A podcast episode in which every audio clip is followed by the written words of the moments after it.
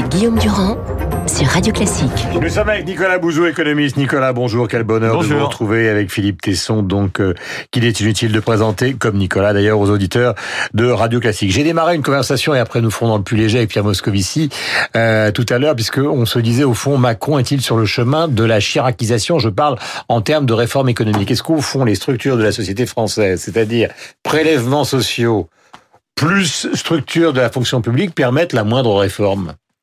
Oui, bien sûr, d'autres pays l'ont fait. Non, mais, du, du, non, mais d'autres pays l'ont fait. Un pays comme qu'on prend souvent comme exemple, mais la Suède, à la fin des années 70, avait une dépense publique plus importante que la France en proportion de son PIB et elle a fait des réformes. mais les Suédois ne sont pas des, ambitieuses. Sont pas non, des J'entends bien, mais je, je, je, pense que c'est pas, enfin, je, pense que la référence à la chiracisation est, est, est pas la bonne. Hmm. Ce qui s'est passé entre le début du quinquennat et aujourd'hui, hmm. c'est les gilets jaunes qui ont euh, généré une inversion de la politique économique. C'est-à-dire qu'on avait une politique économique les deux premières années qui était ce qu'on appelle une politique de l'offre, oui, bah, on va dire ciblée vers les entreprises, grosso modo. Aujourd'hui, on a plutôt une politique keynésienne, mais qu'il faut pas intellectualiser. C'est une distribution du pouvoir d'achat pour essayer de sortir de la, de la, de la, de la crise, de la crise sociale. Le, le, déficit de la, de la Sécu. Donc on ah bah, va à 700 millions. Mais ça, c'est les mesures gilets jaunes. Ah oui. Ah oui, non, mais ça, c'est vraiment les mesures gilets jaunes, c'est le, c'est le coût de la sortie de la crise. Mais si vous voulez, pourquoi est-ce que j'achète pas l'idée de la chiracisation? Parce que la réforme des retraites, si elle se fait, si elle va à son terme, est une réforme très ambitieuse. Vous avez 42 régimes de retraite. Déjà, si on fusionnait deux ou trois régimes de retraite, ce serait d'une complexité hmm. effroyable. On veut passer de 42 à un régime de retraite. Donc, si on mène cette réforme à son terme, eh, c'est une réforme très très complexe et très ambitieuse. Tu te trompes, Nicolas Bozou et ah, toi aussi, Guillaume Durand. Les références à la chiracisation sont les bonnes, malheureusement. Et vous vous trompez, mon cher. Et vous, quoi? Je vous ai posé la question, donc bah, je ne me trompe pas, je suis une lucidité terrible. Enfin, vous merci, posez, merci vous de me lâcher lâchement. pas du tout. Vous posez la question en donnant la réponse, de toute façon. Pas du tout. Bon, enfin, c'est ainsi que je l'ai senti. Alors, nous donc sommes, vous considérez qu'Emmanuel Macron est en train de tomber dans le fossé Alors, je vous reprends quand même sur un autre point, qui est un point sémantique, mais très important, parce que tout mot a un sens. En tout cas, dans la bouche d'un journaliste, tout, monde, tout mot devrait avoir un sens.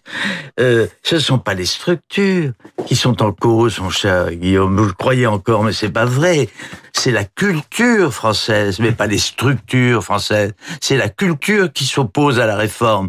Et bien sûr que, bien sûr que, par la force des choses et par la force de l'histoire et par la force de la, de la, comment dirais-je, de la, de, la médiocrisation de la démocratie en France, mhm. euh, euh, machin, comment s'appelle-t-il, Macron, déjà, on a déjà presque oublié son nom. Là, elle était bah, énorme. Euh, non, il l'a défendu, il l'a aimé. Mais non, je, je l'aime, j'espérais, mais j'espérais en tout avec une lucidité qui, qui diminuait mon espoir. C'est la culture qui est en cause. La France, l'histoire de France, la démocratie française ne veut pas de la réforme. Voilà, c'est ça le problème, pas la structure.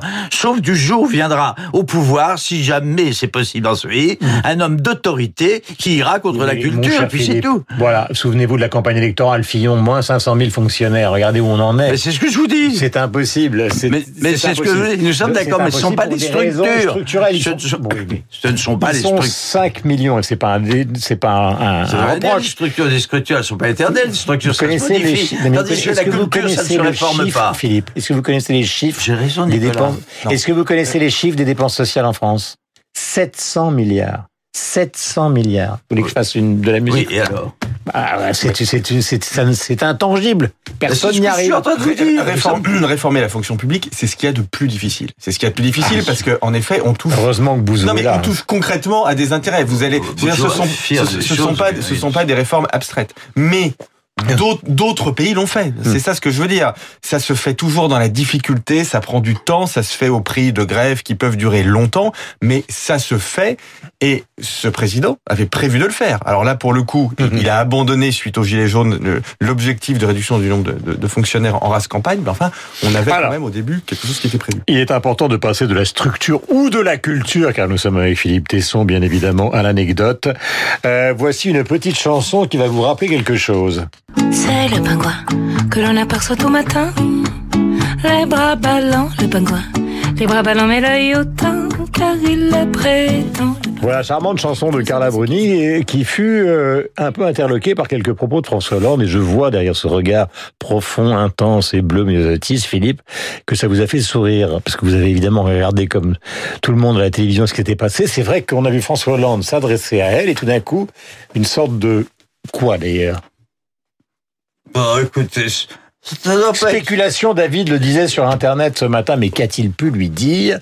Qui, qui suscite une réaction aussi interloquée. Je ne crois pas que ce soit une grossièreté, contrairement à ce que... bah, certainement non, pas. a dit, je voyais, je voyais hier cette nuit les, les interprétations, comment s'appelle-t-il, le garçon, oh, j'aime bien d'ailleurs, tout le monde l'aime bien, euh, euh comment, sur VFM, euh, euh, hum. le journal de minuit, je sais pas, je voyais les interprétations, c'était assez grossier. Je crois pas, non, je vois pas ça. Hum. Non, c'est une banalité. C'est un compliment là de Philippe Tesson. C'était une banalité. C'est un garçon charmant, le type qui fait le truc de minuit à BFM, enfin qui était une grande du genre, euh, il y a du monde, hein. Et, elle, elle n'a pas compris parce que charmante, mais enfin, euh, elle comprend pas tout ça. Et puis le le, le, le, climat était quand même très particulier. Hmm. Bon, c'est l'anecdote, mais ce fut, c'est l'anecdote. J'aime pas qu'on plaisante autour de ça. C'est quand même triste un enterrement. Moi, je suis d'éducation chrétienne.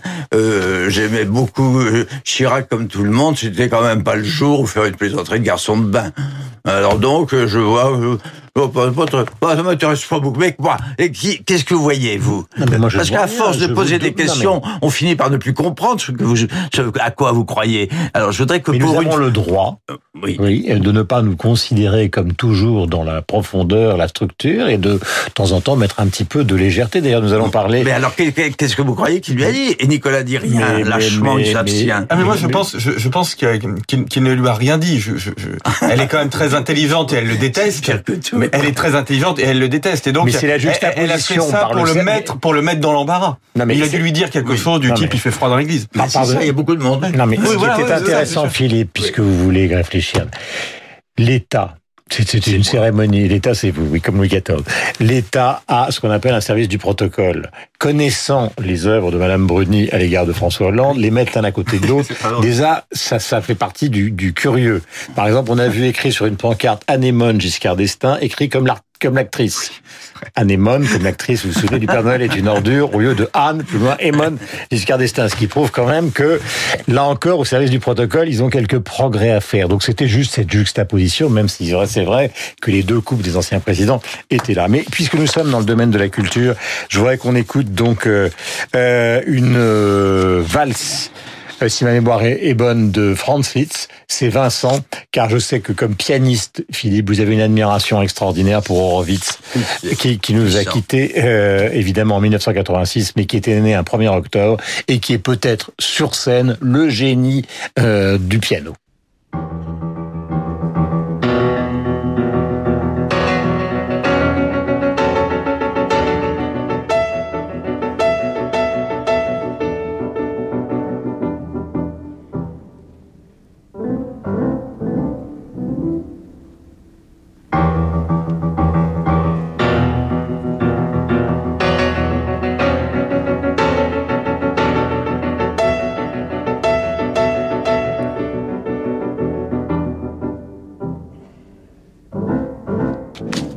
Voilà, et on sent que l'explosion va venir, euh, cette Mephisto valse d'Horowitz.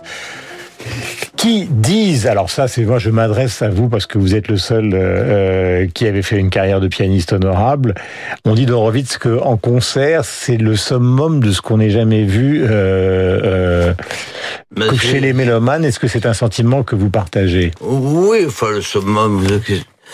Je ne sais pas, je vous pose la question. Euh, oui, avec humilité. Il y a quelque chose de très particulier chez et de très singulier, plus exactement, chez Horowitz, c'est qu'il manie, il marie d'une manière fantastique la violence et la tendresse.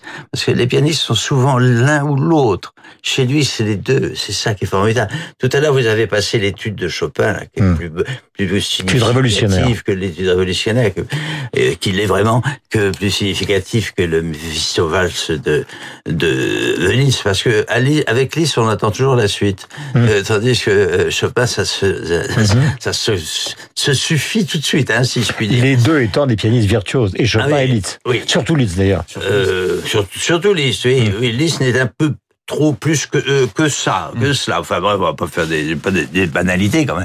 Alors c'est ça. Moi, ce que j'aimais chez ce garçon, c'est à la, à la, fois la souffrance et, et, la gaieté, la violence que je disais, et, et la tendresse, c'était extraordinaire. Puis alors la virtuosité est extraordinaire.